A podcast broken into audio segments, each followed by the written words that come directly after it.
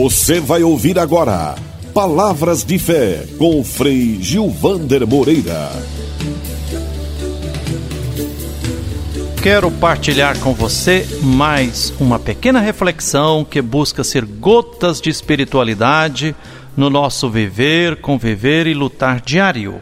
Apesar de situar claramente sua teologia na praxis e no processo de reflexão das teologias da libertação, a teóloga ecofeminista Ivone Gebara denuncia que, em seus escritos mais clássicos e conhecidos, a teologia da libertação não chegou a modificar o modelo fundamental do pensamento tradicional ocidental, patriarcal e essencialista.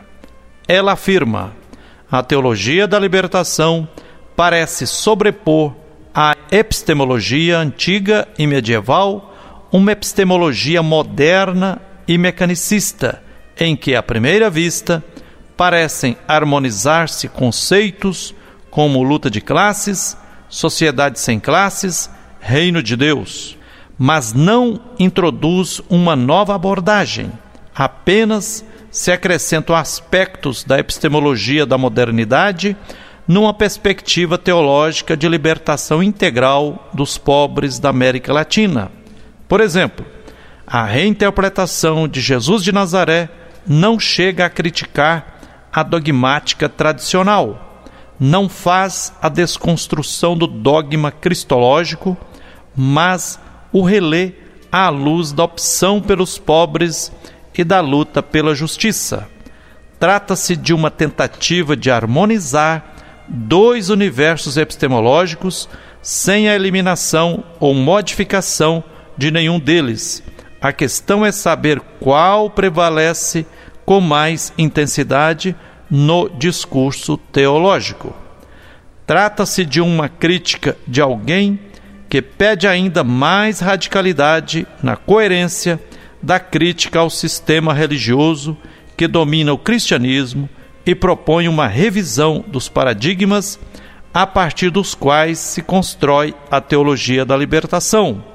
De fato, ao menos nos primeiros tempos, eram paradigmas ainda patriarcais e, sem dúvida, eurocêntricos. De fato, muito dessa teologia ainda alimenta os textos oficiais e mesmo alguns subsídios das bases.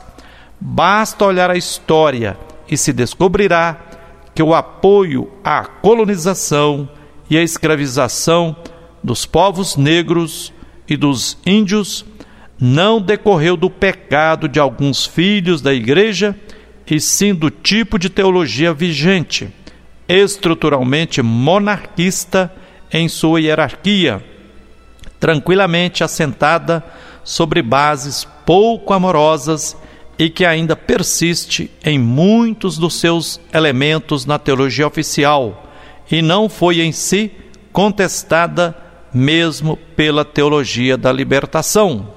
Fique com essa reflexão, fique com um abraço terno de Frei Gilvander Moreira, que o Deus que é infinito amor nos abençoe e até o próximo Palavras de Fé. Você acabou de ouvir Palavras de Fé com o Frei Gilvander Moreira.